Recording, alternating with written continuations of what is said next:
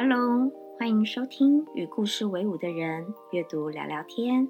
我是童书作家陈英慧，也是爱写故事、爱说故事的英慧老师。今天一样带来故事，和大家一起说说话。不论聆听的你来自哪里，也许这些故事都有某些可以触动你的地方。那个需要一点点陪伴的你，好好在这里静静的。邀请大家和自己在一起。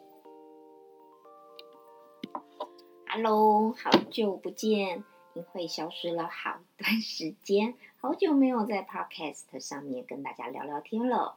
趁着新的年度开始，一定要上来和大家说说话，也聊一聊最近英会的生活，以及有什么样的好书触动着我呢？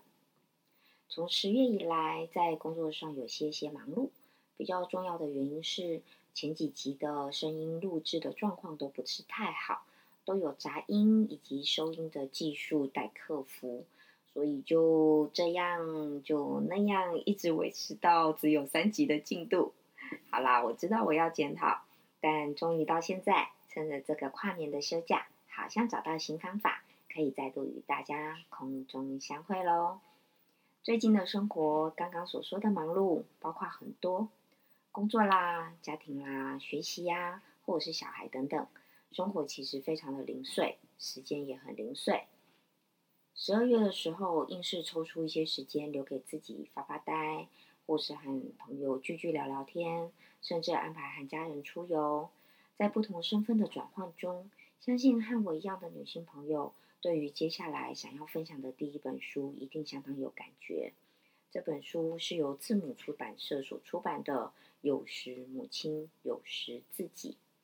这本书刚出版的时候，接受到许多共鸣和讨论。如何在这样的角色里，我们仍然可以保有自己的梦想和心里面的那个小女孩，时时刻刻都在为此做选择。选择的过程有时会有点辛苦，也会有些纠结。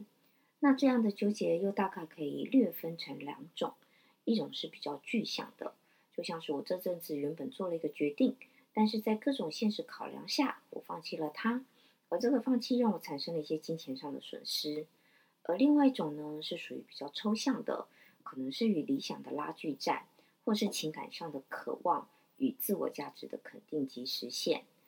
当然，有时候也许不尽顺应人心，现实嘛，就是有这些起起伏伏，才显得实实在在，不是吗？可是，在这样的现实中，既然谈到选择，我也想聊聊关于善良这件事。我很幸运，在刚刚提到的各种纠结里，不论我有什么样的决定，都有良善的人陪在身边，所以终是不尽如人心，也都不会觉得太过于勉强或者是难受，因为你知道，你正被这些善良包围着。可是生活周遭还是会遇到一些人，也许不是真的很坏，但是却用了一种自以为的公平正义，以一种会让人伤心的方式来处理或者是表表达。所以接下来分享这本书比较极端一点，但是却是日常生活许多不经意出现的状况。这些所谓的不经意，看起来以为好像没什么，但是其实长久下来。累积的创伤可能会是无法弥补的。这本书是是谁抢走了我的名字？是由小天下所出版的。读完这本书，其实心里面会有点发抖，因为故事谈的是霸凌，画面所呈现的感觉是非常直接的，无论是它的用色或者是线条，都不禁在读的时候会让人有深刻的反思。那当然啦，生活里面不一定会像故事中所呈现这么极端，呃，会会是故事里面所写的那样子的霸凌的方式。可是啊，其实，在生活新闻或者学校，经常有这样的事情发生，也是我们不可以漠视的。但是这一集比较想谈的是，刚刚所说的那些不经意，日常生活里面有更多的是属于这种不经意，以为没有什么特别的言论。以为没有什么特别的举动，都是不经意的，干嘛小题大做？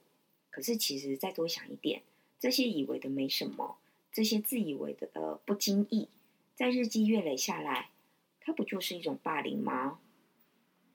而我们在这些事件或是行为的周遭，我们是不是能够更勇敢的多去做些什么，来阻止这些自以为是的行为发生呢？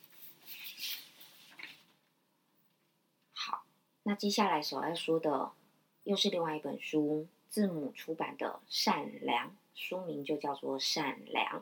我很喜欢这本书，这本书讲的就是这样子，他在讨论善良到底是什么。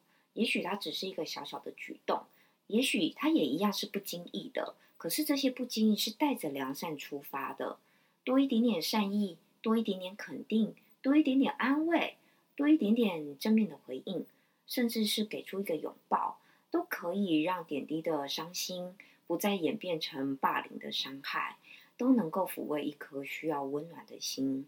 就如同书中所说的，也许我只能做些小事情。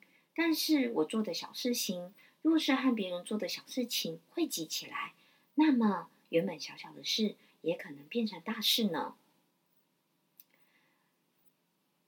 二零二三是个新的开始，生活还是会不停的充满各种选择，在这种选择之下，让我们多带一个一点温柔吧。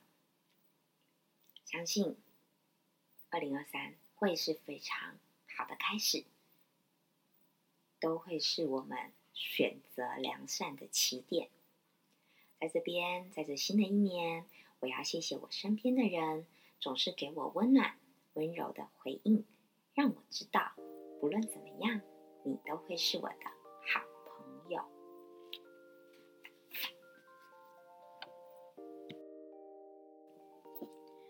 如果你喜欢这个频道，邀请您用行动支持，在您收听的平台上帮我们打五颗星，并且留言鼓励，让我为您创作更好的内容。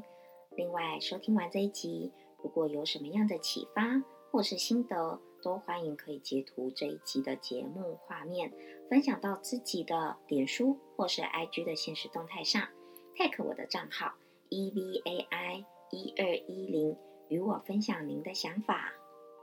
最后邀请大家记得，我们是与故事为伍的人，我们就是自己的故事，就是自己最好的陪伴。我们下次见喽！